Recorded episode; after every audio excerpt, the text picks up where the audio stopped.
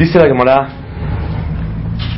el Masechet Sanedrin, Kufhet, Afal Noach Nehtach Gzar Din, Ela Shematzahen.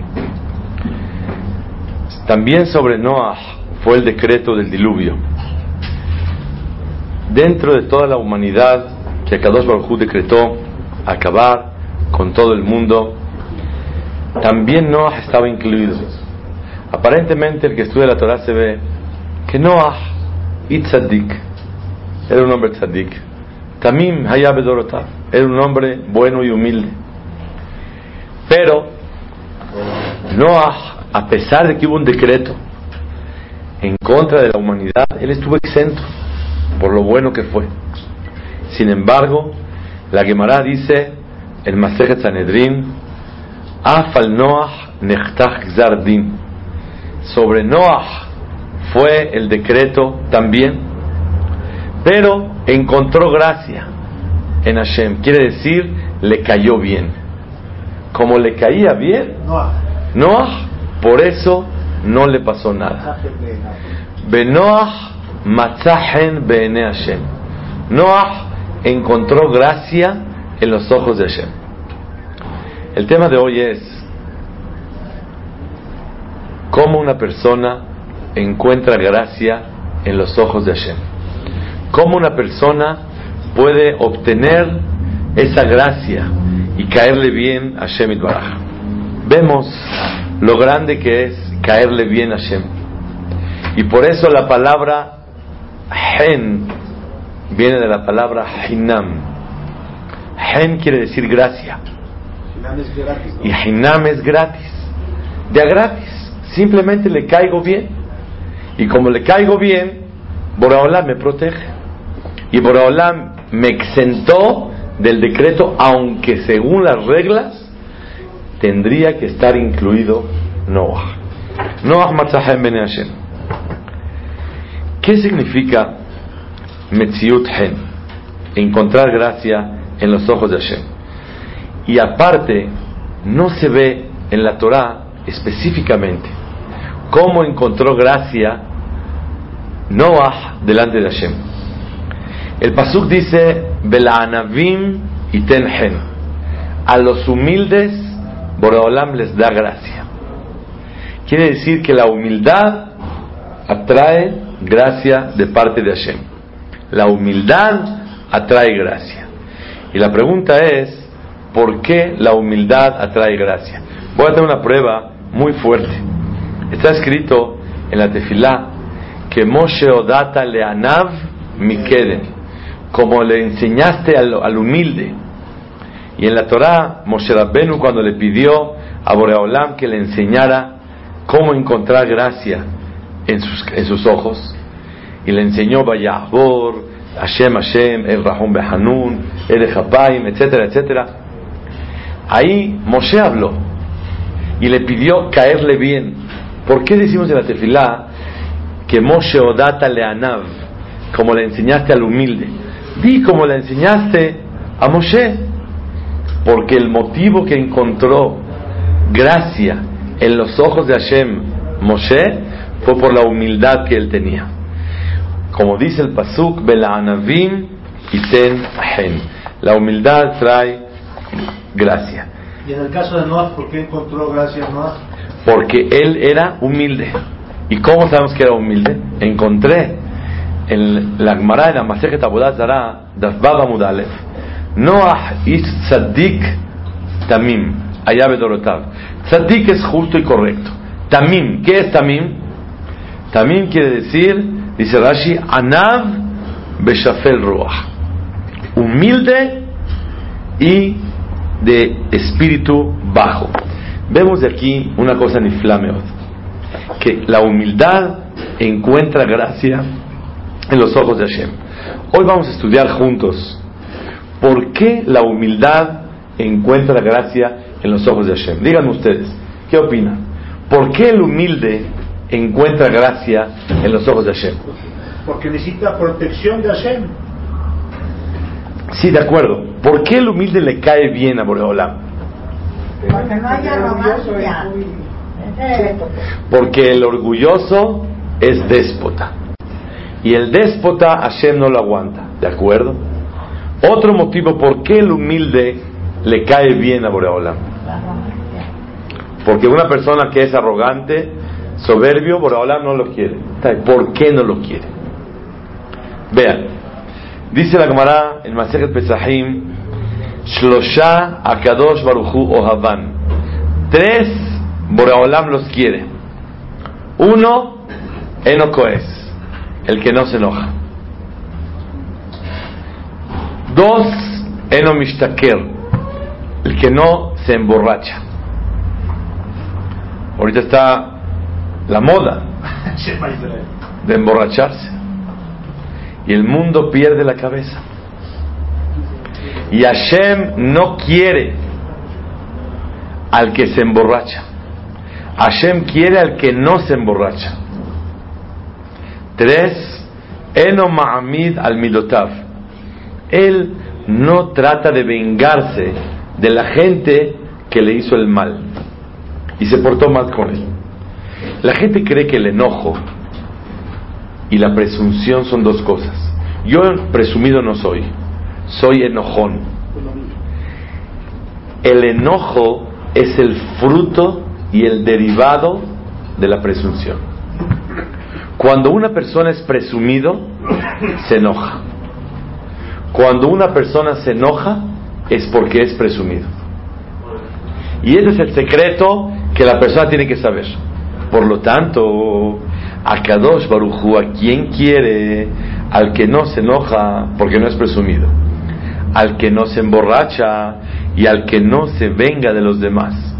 ¿Me pueden decir ustedes qué tiene que ver el borracho con el presumido. Borracho, alcohólico.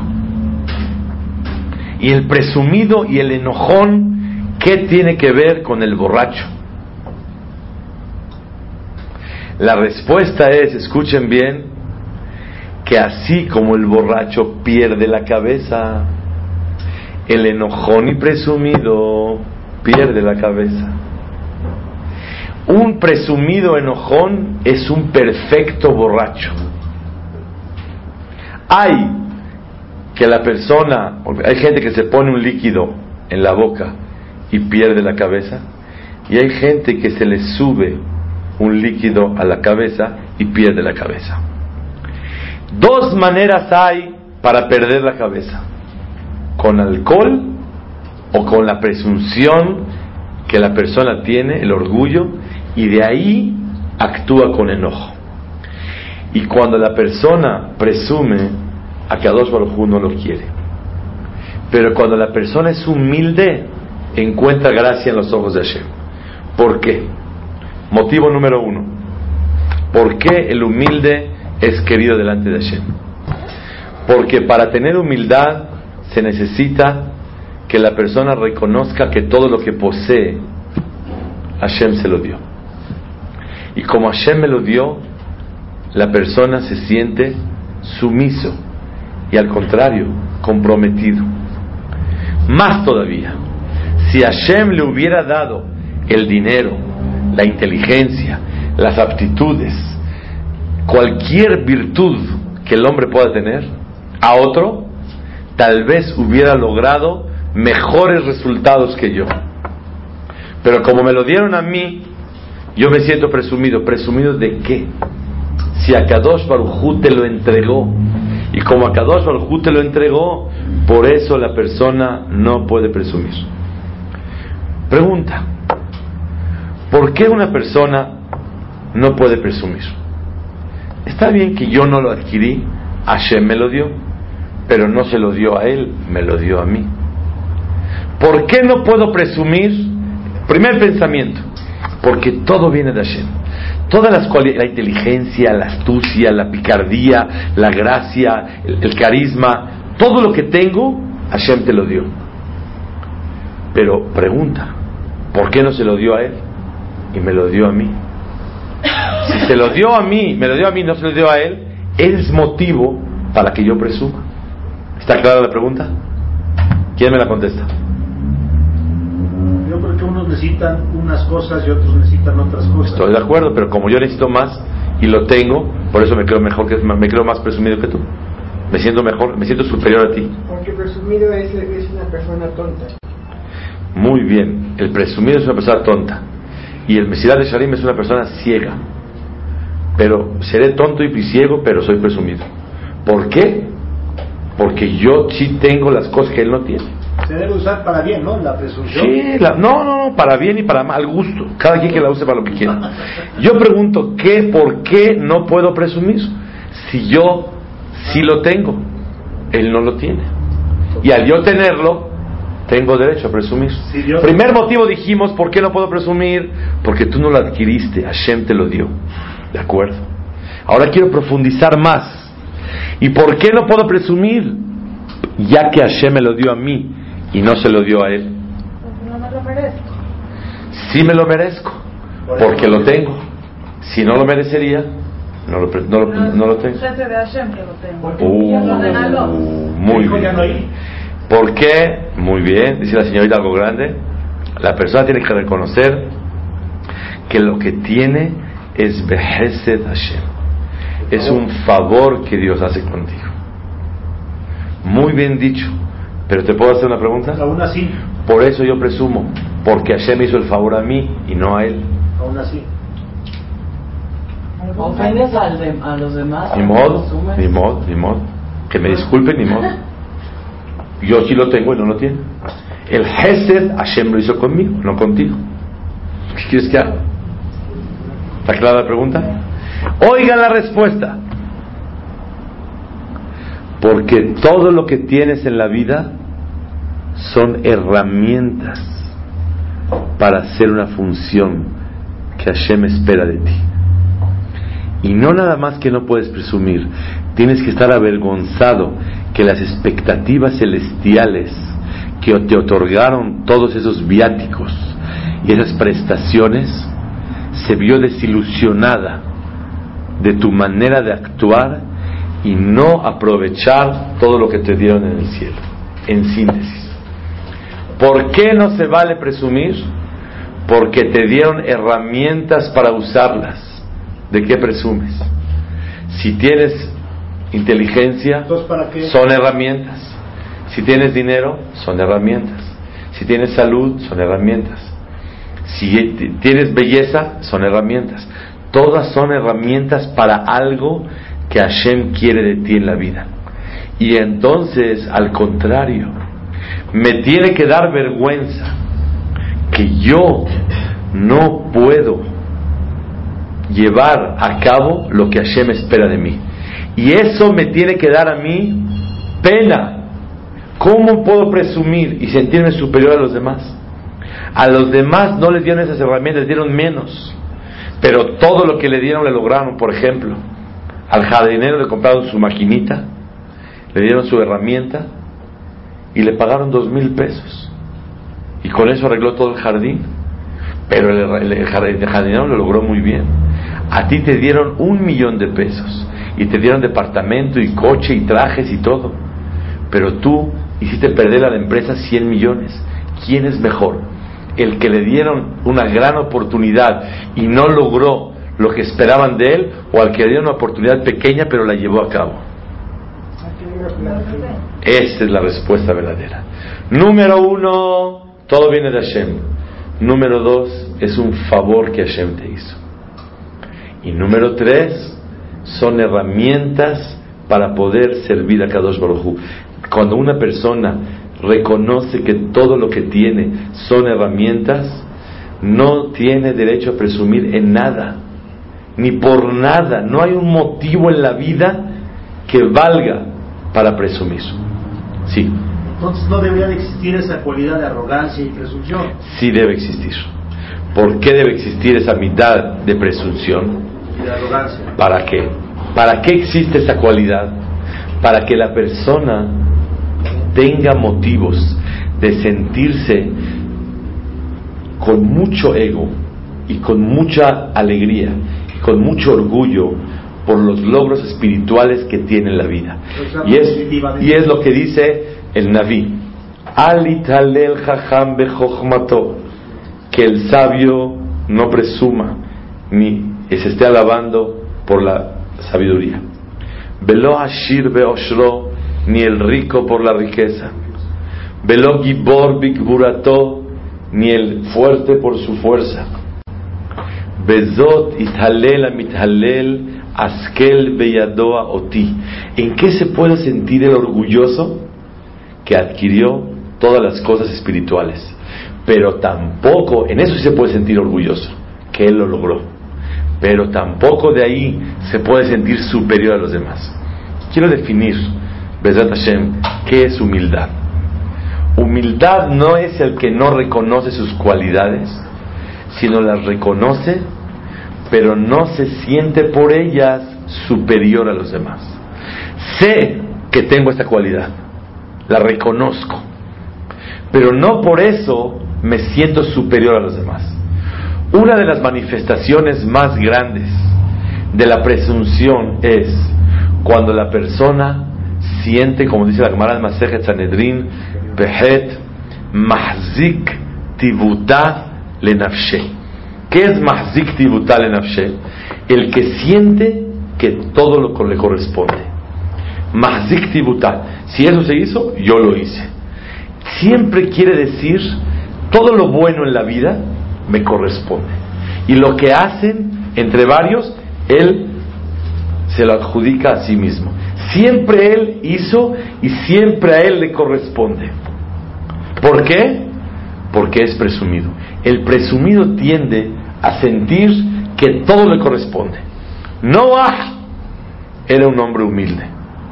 Y por eso le encontró gracia a los ojos de Hashem. Aquella persona que reconoce que todo Hashem se lo manda. Uno. Dos. Aquella persona que sabe que todo es un favor de Hashem. Tres. Que todo lo que da son herramientas. Cuatro. Escuchen qué punto tan importante. En cualquier instante, Akadosh Baruchu puede recoger de la persona cualquier cualidad que él tiene. En un instante Hashem lo puede recoger. Dice la Gemara en Masejet Pesahim, Samach Kolakoes, Afilu Poskim lo Gedulam Shamaim, Moridimoto. Una persona que se, es enojón, se enoja, aunque Dios le decretó una grandeza, se la recoge. El que presume con su riqueza, Boraholam se la recoge. El que presume con su sabiduría, Boraholam se la recoge. El que presume con su belleza, Boraholam se la recoge. El que presume con su alegría, Boraholam se la recoge. Y de aquí tenemos que aprender que en un instante a Kadosh Barujú le puede quitar lo que uno tiene en la vida. Entonces, ¿de qué presumes? ¿Cómo puedo yo presumir si de repente a la mitad de la que está presumiendo se lo recogen del cielo? Entonces, quiere decir que no es tuyo, si te sino te lo dieron para una función. Y el dueño es Boraholam. Y eso le da humildad a la persona. Voy a describir tantito la vida de Noah. Escuchen bien. Noah, cuando salió de la Teba, lo encontró Eliezer, el siervo de Abraham vino. Y le preguntó, dime, ¿cómo le hiciste en la Teba? Le dijo, número uno, 12 meses no vimos sueño en el arca. ¿Por qué? Porque a los que tenían que comer de día, les dábamos de comer de día. Y los que tenían que comer de noche, les dábamos de comer de noche. Está escrito que Vaishael Ach Noah, que Noah estaba eh, rasguñado y hasta sangre tenía Noah. ¿Y cuál fue el zehut que Dios hizo para recordar a Noah para bien? Dice Rashi, Vaiskor Elohim et Noah. ¿Cuál fue el zehut? Shezan un farnes otam kol yud bet hodesh. 12 meses con humildad estuvo trabajando y sirviendo a todos los animales y a todos los que necesitaban cosas. Está escrito en el Midrash, cuando ya paró la teba y mandó a la paloma y se dieron cuenta que todo estaba seco completamente. Abrió Noah la ventana la puertita que puso y vio que todo estaba seco. ¿Qué hace una persona cuando ve todo seco? Me salgo. Me salgo. Katuba Pasuk, Vaidaber Hashem el Noach, Seminateva, sal de la del arca. Amar Noach, que Shem Shelon Nichnasti la Teva, el Abirshut, así como no entré a la Teva, al arca, sino con permiso, Eni Yotze el Abirshut. No salgo sin permiso. Claro, es el del Eretz, la calma, la paciencia, la humildad de parte de Noah. Pregunta el Meamlo es, hay una pregunta muy grande. ¿Para qué Hashem hizo que Noah haga la Teba y estuviera ahí casi 13 meses, casi 12 meses? ¿Por qué? Si hay un Midrash que dice que en Eres Israel no hubo diluvio, ¿por qué no mejor nos llevamos a Noah a Eres Israel con sus hijos y que caiga el diluvio y no hay Teba? Así pregunta el Meamlo es. La primera respuesta que podemos decir es porque Borolam quería que él haga la Teba. ¿Cuánto tiempo la hizo? ¿Saben? 120 años. ¿Para qué? Para que la gente haga Teshuvah. 120 años. Estuvo haciendo la Teba 120 años. No logró tener ningún alumno. Fue el maestro más quebrado en la historia. Ni un alumno. Dice el Meamlo es, ¿por qué Boraholam hizo la Teba y tuvo que estar Noah adentro? Para que tenga el zehut de hacer Hesed y tener una humildad con las criaturas de Hashem y con eso encontrar gracia en los ojos de Hashem. Entonces no quiere decir que como se hizo el arca, por eso se salvó Noah, sino porque tenía que salvarse Noah, Boraholam le dio la oportunidad de hacer el arca para hacer Hesed y encontrar gracia en los ojos de Hashem. De aquí aprendemos algo muy grande. Como dijo la Gemara, también Noah estaba incluido en el decreto. Sin embargo, a pesar de que Noah estaba incluido en el decreto, encontró gracia en los ojos de Hashem. Y como encontró gracia en los ojos de Hashem, por eso Borolam lo quiso mucho. Quiero decir, de verdad este musar me lo hablo a mí, y lo digo en voz alta, para que todos podamos aprender. El que es humilde, Hashem lo quiere, y el que no, También lo quiere. Borolam quiere a todos, pero Borolam, el que dice Ohev, ¿a quién quiere? Al que no es enojón y no es presumido. Y el que sí es presumido, ¿qué? Ya, así nada más, es un pecado y se acabó. No, tiene que. Si una persona es presumido, no es como cualquier pecado. Si una persona comió taref, no pasa nada. Borolam le pide perdón y Borolam lo quiere, pecó. Pero ¿cómo es el din cuando una persona es presumido y enojón? Dice el Naví en Sefer Shemuel, Aleph, Perek Yudzain. Borolam le dijo a Shemuel, te voy a enseñar quién es el, el primer rey que va a haber. Después de Shaul, escogió, Borolam le va, le va a mostrar quién es el rey. Fue a la casa de Ishai, el papá de David Amelech, y le enseñó un hijo, le enseñó otro, y apenas llegó, vio a uno alto, con un porte y una personalidad increíble, y bien imponente, dijo, este es. Y este se llamaba Eliab. Y le dijo a Hashem, no, a este no. Kimeastihu, porque me da asco. A este no, porque me da asco. Dice Rashi, ¿por qué me da asco? Kikaasanhu, porque enojón es. El enojón,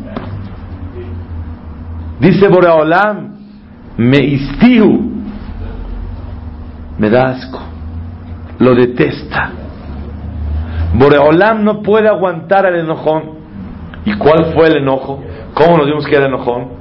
Cuando David Amelech, su papá lo mandó a ver a su hermano en la guerra con los filisteos. Estaban guerreando con Goliat. Llegó David llevaba comida y cosas. Y su hermano lo ve que está ahí y le empieza a gritar, ¿qué haces aquí, muchacho? ¿Qué te crees tú? ¿Que tú vas a poder guerrear? ¿Que tú vas a poder hacer? ¿A qué venía David? A traerle comida, a saludarlo, a mandarles a preguntar cómo está y regresar con su papá. No, y le explicó que no, él vino a esto, a esto, a esto. ¿Qué es el enojón? El que grita, reclama, indigna sin saber. Pregunta primero, ¿qué pasó? Hola hermano, ¿cómo estás? ¿Qué te trae por acá? Ah, papá me mandó. Ah, papá me mandó. Otra cosa. El enojo, la primera señal y síntoma de enojo es, enojones ya empieza a reclamar sin saber qué y qué. Pero es una naturaleza, ¿no? Es una naturaleza que el ser humano tiene que degollar. Y la naturaleza que Hashem nos mandó es para trabajarla. Y Boreolam te mandó con esa naturaleza para luchar en contra de ella.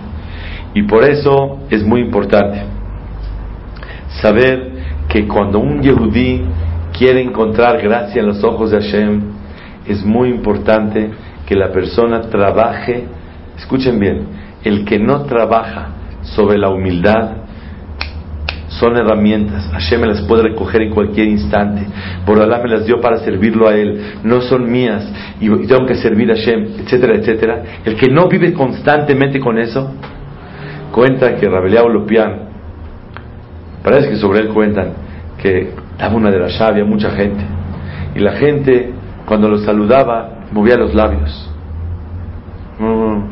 Y todo el mundo le pensaba, ¿qué está diciendo? Tehilim o Mishnayot es un saddik. Hasta la hora que la gente está saludando esto y lo otro, está todo el tiempo eh, diciendo pesukim. Hasta que uno le preguntó, ¿qué está diciendo? Decía, To'evat Hashem kol gevalev, To'evat Hashem kol gevalev, To'evat Hashem kol gevalev. Abominación de Hashem para el presumido en su corazón. Nada más el que presume en el corazón, aunque no actúa con presunción nada más por sentirse presumido por dentro, Hashem Baraj detesta, Kimeistihu, Meastihu. Borolam dice, no lo aguanto. Y la persona tiene que trabajar sobre las cualidades de lo que es la humildad.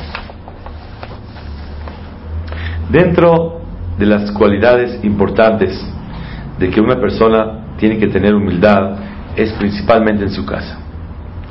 La Gemara dice el Masejet Megillah Kafhet. Le preguntaban a Hajam, Lama yamim. ¿Por qué alargaste tu vida? Contestó, Mi yamai lo ikpadeti betoch beti.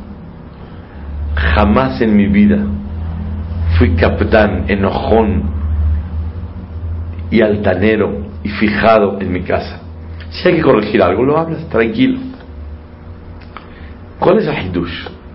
¿Por qué viene a enseñarnos acá que en su casa no fue Macpid, enojón y gritón? ¿Por qué? ¿Cuál es el hitush? Porque en la calle todo el mundo se cuida. Pero hacerlo en casa es la mala más grande. Por eso el termómetro real del carácter de la persona es en su hogar. Y a Kadosh Baruchu te pide que la persona que quiere tener vida larga no enojón. Porque ere cuando la persona es ere hapaim, Borolam es ere Cuando la persona tiene arihut yamim, es porque Akadosh Baruj lo quiere. Y para encontrar gracia en los ojos de Hashem, que se necesita? Vela'anavim y tenhen. Venoah matzahen. ¿Por qué Noah matzahen? Porque hen es la palabra gracia. Voltea la palabra hen que sale. Noah. El que es agradable encuentra gracia. El que no es agradable no encuentra gracia. Y agradable no es así muy, eh, eh, da mucho cabot. Hola, ¿cómo estás? Pásele, siéntense, sírvanse. No. Eso es con la. Pero agradable es el trato agradable. Que la personalidad es ligera que es humilde y la persona no siente que todo le corresponde y es una persona que no se le puede complacer en nada. Y ese es el secreto para que la persona imzaha en Bene Dice-.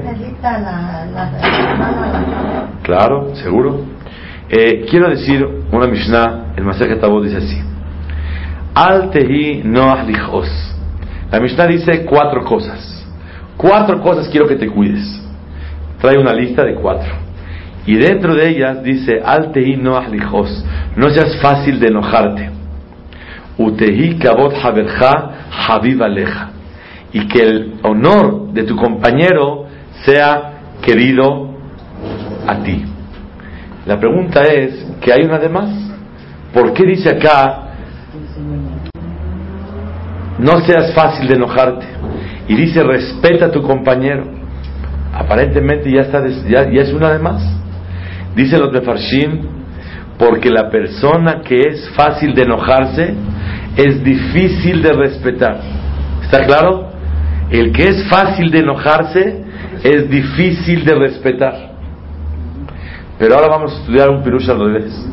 No el que es fácil de enojarse es difícil de respetar, sino el que respeta no se enoja. Toda persona que le falta el respeto a alguien, eh, ¿sabes por qué? Porque te enojaste con él. Y todo enojo con él es falta de respeto. ¿Cómo, cómo, cómo? Me enojé con él, pero no le falté al respeto. Enojarse con alguien es falta de respeto, porque te sientes superior a él y te sientes con el derecho a enojarte con él. Te puede haber dolido, pero no puede estar enojado. ¿Quién? ¿Cómo?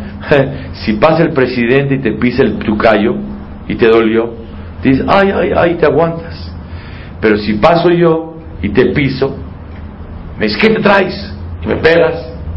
¿Por qué al presidente no y a mí sí? Porque con él no te metes y conmigo sí. Entonces, cuando una persona, dice la Mishnah, que el, que el respeto de tu compañero sea querido para ti, que sepas que cada vez que te enojas con alguien, con tu esposa, con tus hijos, con tus padres, con tus socios, con tus amigos, te enojaste, es porque le estás faltando al respeto. Enojarse con alguien, nunca lo oyeron, ¿verdad? Enojarse con alguien es faltarle al respeto. Es el pirush en la Mishnah. Al tehi noach lichos, vetehi kabod haberja hayvalach shelcha. Cuando te enojas es porque te sientes con derecho, te sientes superior y automáticamente le faltas el respeto. Sí, Una pregunta, pero con los hijos no se puede, o sea, se vale enojarse, no se, no se supone que uno tiene derecho, o sea. Claro, con los hijos no se vale, sino con los hijos se debe. Y hay momentos que hay que enojarse, pero tiene que ser de dientes para afuera, es decir, actitud de enojo, mostrando firmeza, pero por dentro tranquilo y no descargando y enojadísimo. Es normal, a todos nos pasa y el que le pasa no está enfermo, no es el psicólogo, no es el psiquiatra, es a musar. Pero todo mundo nos pasa. Pero con los hijos no se vale, sino a veces se debe. Se debe mostrar, no nomás se permite, se debe mostrar inconformidad, mami está enojada, eso no es correcto lo que hiciste, y así, pero todo concentrado en la tová, en el, en la- en el bien del paciente, que es el hijo. No porque la persona se siente enojada. No sentirlo. No sentir que tienes derecho, como tú lo mantienes, o depende de ti, o tú lo trajiste al mundo, o vive en tu casa, o come en tu casa, o etcétera. Ahora sí te enojas con él, órale, ya no lo aguanto. Eso no se vale. Ni con el hijo afil. Y lo que dijo la Gemara, mi yamai lo ikpadti betoch beti. Afilo en mi casa, me cuidé de no hacerlo. Voy a dar un ejemplo, perdón el ejemplo, pero ese mete. Si una persona le dice al otro, oye, ¿me puedes meter la mano al zapato? Para ver si me queda bien. ¿Está bien o está mal? Es correcto. Ok. ¿Y el otro lo hace o no lo hace? No. Puede ser que sí.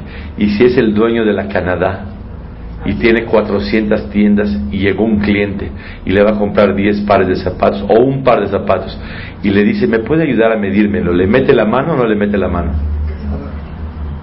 Calzador. Sí, calzador. Le mete, métame la mano, le dice el Señor. Se la mete la mano y le mete a ver cómo está y se acabó. Y si hay influencia se pone guantes a ver qué pasa. Pero mete la mano. ¿Por qué mete la mano? Por interés. O sea, lo- ¿Cuál interés? Es mi negocio. Claro. La persona tiene que saber que cuando su negocio en la vida es buscar Claro. humildad,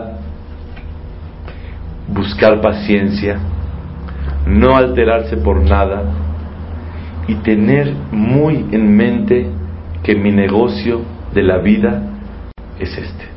Y si es mi negocio, adelante. Oigan qué ejemplo que le voy a dar otro ejemplo más. A los demás. Llega un amigo y se le cae un botón. Y va caminando en la calle. Y luego se fue, se fue, caminó cuadras, ya lleva 20 cuadras. No se dio cuenta. Y luego se dio cuenta que se le cayó el botón. ¿Regresa por el botón? No. Y si él se le cae el botón y le digo, oye, justo yo lo necesito, ¿me lo regalas? ¿Qué me dice un amigo? Adelante, llévate el botón. Entonces llego con un señor que vende containers y cuestan 50 mil dólares cada container de botones. Le digo, ¿no me regalas uno? Ah, con mucho gusto. ¿No me regalas otro? Mucho gusto. No me regalas, así, así, le pido, te regalo todos, todos. ¿Por qué no me lo regala? Porque él se dedica y su negocio son botones. Cuando su negocio no son botones, y me pasó una, no pasa nada. La persona tiene que saber y valorar cada oportunidad a filo de una cosa insignificante que lo puede hacer enojar como un botón que no vale la pena y tomarlo muy en cuenta para trabajar sobre él y no reventar. ¿Por qué? Porque ese es el negocio en el cual yo me dedico. Mi negocio de la vida es vender botones.